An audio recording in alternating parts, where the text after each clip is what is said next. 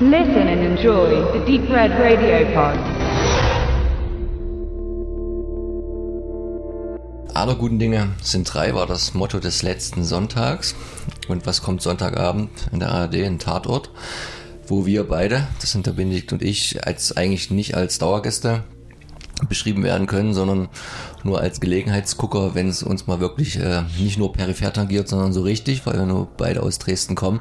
Und das war der dritte Teil der neu aufgelegten Dresden-Reihe, wie ich es jetzt mal nennen will.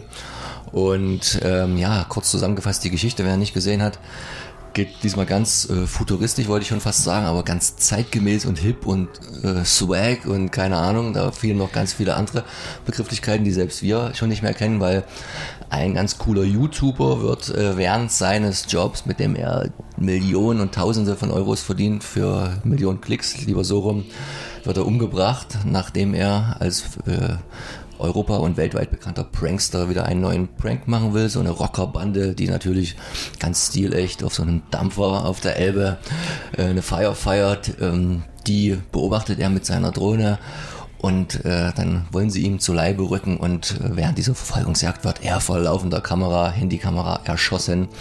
Und äh, die Ermittlungen setzen sich in Gang. Die Kommissarinnen äh, werden aus ihrem privaten Umfeld gerissen und müssen natürlich vor Ort. Und dann geht's los. Und wie ihr euch denken könnt, sind jetzt natürlich die Rocker, da nehme ich jetzt nicht zu viel vorweg, als die ersten Verdächtigen natürlich die, die schon mal gleich rausfallen, Alibi haben.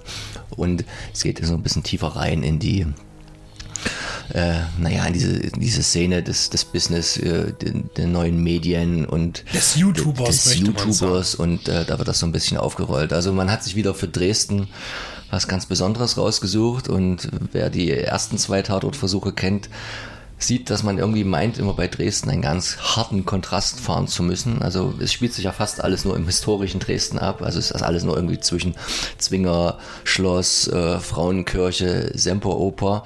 Und dort hatte man dann im ersten dieses beschissene Schlagerfestival gehabt, dieses Szenario. Im zweiten thematisiert man dann irgendwas, was hier so König der Gosse oder wie er hieß, also mit Obdachlosen und das aber auch wieder vor der historischen Stadt. Und jetzt haben wir irgendwie was ziemlich Jugendliches vor dieser klassischen Altstadt, die schon hunderte von Jahren alt ist. Also man pflegt da immer einen sehr großen Kontrast. Hat das jetzt inhaltlich ähm, sich gebessert für dich? Wie hast du die Folge aufgenommen? Ich glaube, inhaltlich ist das falsche Wort, weil ich glaube, es ist eher darstellerisch äh, wäre richtig. Denn äh, am Anfang hat man sich beim Dresdner Tatort beim ersten nicht so richtig, also ich mich nicht, ich habe ja dazu was gesagt bei uns, habe mich nicht so wohl gefühlt und auch nicht so repräsentiert gefühlt als Stadt was an vielen kleinen Sachen lag, die mich geärgert haben. Ich hätte mir gerne einen ernsteren Tatort schon immer gewünscht, weil ich hatte so das Gefühl, dass der erste Dresden-Tatort so eine Weiterführung, Kopie, Schrägstrich irgendwas von Münster sein sollte. Also irgendwas Lustiges, trotz des recht rabiaten Endes. Ähm, aber dennoch hatte ich das Gefühl, dass man hier viele Witze versucht hat, die einfach nicht funktioniert haben. Und die schon gar nicht, äh, vielleicht auch ein bisschen zu sehr auf den ostdeutschen Bereich geprägt waren und glaube ich auch darüber hinaus nicht wirklich funktioniert haben. Was auch nicht sein muss, es kann ja auch mal ein Milieufilm sein, so ein Tatort, das ist ja auch okay. Ähm, ich fand nur einfach, dass äh, Dresden zu sehr als Touristenstadt, also es, es, wurden zu viele touristische Sachen gezeigt, man immer diese Dampfer und dann das und das. Ich finde, mein persönliches Lieblingstatort-Team ist ja München, muss ich sagen. Äh, Batic und äh, ähm, der andere fällt mir gerade nicht ein. Leitmeier. Und ähm, ich muss sagen, bei anderen Städten habe ich das Gefühl, oder die haben das vielleicht auch früher gehabt. Vielleicht noch in den ersten, ich meine, Bartic und Leitmeier gibt es schon seit 20 Jahren, dass die das auch am Anfang gemacht haben. Aber ich finde, dass es zu sehr auf diese Touristenstadt geprägt wird und dadurch einfach irgendwie alles so sehr aus wie, sieht wie ein Werbefilm. Und das mag ich halt nicht. Und ich finde auch, dass die Thematiken, die gesucht werden, die passen sich ja alle. Also mit Obdachlosen kann man was machen, man kann was mit Schlagerbusiness machen. Das ist alles nicht verkehrt. Aber ich fand das immer zu lasch, zu lapidar und zu oberflächlich irgendwie geraten. Ähm, und ähm, was ich sagen muss, was mir jetzt am dritten auf jeden Fall besser gefallen ist, ist, dass ich auch, wenn der Dampfer auftaucht und ständig die Frauenkirche oder die Hofkirche oder das Schloss im Bild sind, fand ich, man hat ein bisschen mehr gezeigt. Man war mal in Johannstadt, hat einen guten Winkel gefunden. Ähm, was ich witzig fand, ist, äh, die, äh, die Gerichtsmedizin ist das Hygienemuseum. Das äh, fand ich sehr witzig. Vor allen Dingen, weil man, wenn man es weiß, im Hintergrund sieht man so die Schilder, wo es äh, dran steht, zu welcher Ausstellung das geht, aber das ist so verschwommen, das sieht man natürlich nicht in, äh, im Film. Äh, fand ich sehr witzig, macht man aber ständig, ja. Wir wissen ja auch nicht, was jetzt, wenn die Leute in München aus dem Haus rausgehen und ins andere rein, ob das überhaupt stimmt, äh, geografisch. Äh, am besten ist da ein Beispiel noch von Pfarrer Braun damals, der in Meißen war und äh, vom Burgberg runter guckte und direkt gegenüber auf der anderen Elbseite liegt die sächsische Schweiz. Jetzt für die Leute, die jetzt nicht eingeweiht sind, da sind noch mal irgendwie so 80 Kilometer dazwischen. Ja. Äh, Elb Bei aufwärts. guter Sicht. Ja, bei, bei, bei guter Sicht. Ja, äh, das sind also Sachen, die sich, finde ich, äh, das Polizeirevier ist auch das Polizeirevier äh, im Film, das kann man dazu sagen. Ähm, aber das ist ja auch alles nicht wichtig. Es geht ja um Dramaturgie und um Darstellung. Und da fand ich es einmal mehr zu sehr zu, zu, mir ist es alles egal. Es, ich, ich, mir, mir sind die Leute egal, die da gezeigt werden. Ich habe keine Bindung zu den Leuten, wie das zum Beispiel anders ist beim Polizeiruf 110 bei Buko in, in Rostock. Da, wenn ich das gucke, da bin ich schon bei den Leuten dabei. Da interessiert mich das, was die machen und, und, und, und ich finde es schade, wenn was Schlimmes passiert. Genauso wie bei Leitmeier und Bartic. Aber zum Beispiel in Münster interessiert mich das auch ein Witz, weil das Problem in Münster ist, dass ständig irgendeine persönliche Beziehung im Fall ist. Das heißt, der Vater ist verwickelt, der Bruder ist verwickelt, die Mutter ist verwickelt, der Bekannte, der alte Schulfreund, man selber ist verwickelt. Es ist immer irgendjemand von den beiden mit privat involviert und das macht das Ganze äh, für mich immer lächerlich, das als, als Konzept zu fahren. Das ist in Dresden jetzt nicht der Fall, das ist nicht der Fall, aber dennoch finde ich das alles zu banal, zu lasch, zu wenig reingestochen. Wilson Gonzales Ochsenknecht als großer Stargast überzeugt dich nicht als äh, Dresdner Bürger, der überhaupt Nicht- kein nicht- Sächsisch spricht? Nicht seitdem er in Roland Emmerichs äh, schwulen Epos aufgetaucht ist, in The Wall, äh, glaube ich, hieß der, oder wie, äh, okay, jetzt müsste ich wieder nachschauen, in dem er einen, eine, eine Nichtsprechrolle hatte und extra nach Kanada geflogen ist ins Studio, um dort einen mit Leder und Nieten gegürteten äh, äh, Homosexuellen in einer Divebar zu mimen. Äh, oder war es sein Bruder? Man weiß es nicht.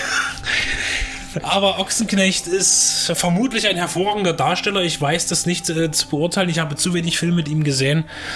Ähm, aber da will ich mich jetzt nicht dazu äußern.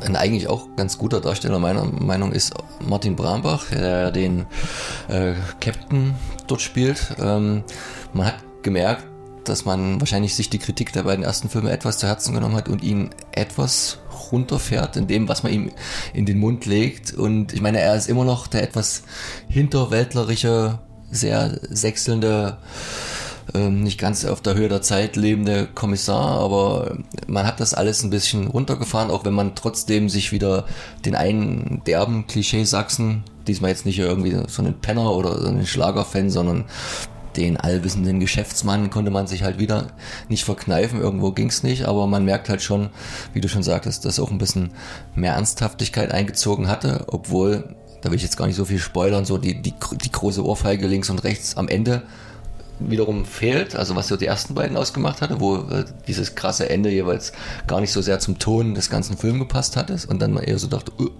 das kommt nur bedingt hier, ohne dass ich jetzt zu viel weggreifen wollte, aber da merkt man vielleicht auch die Handschrift des neuen Regisseurs, da hat man jetzt sich für den Wechsel entschieden.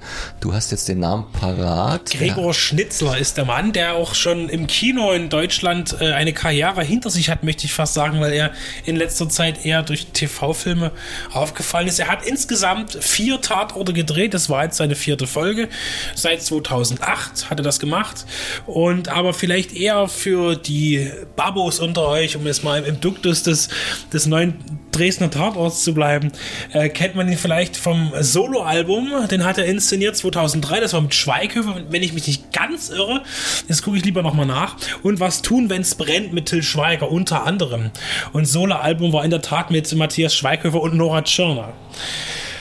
Also ein Mann, der sich wunderbar im ernsten Fach auskennt und äh, tatsächlich ohne diesen, diesen, diesen nicht gezündeten Witz jetzt nochmal äh, abzuflachen, äh, vielleicht sogar den besten Dresdner Tatort jetzt präsentiert hat.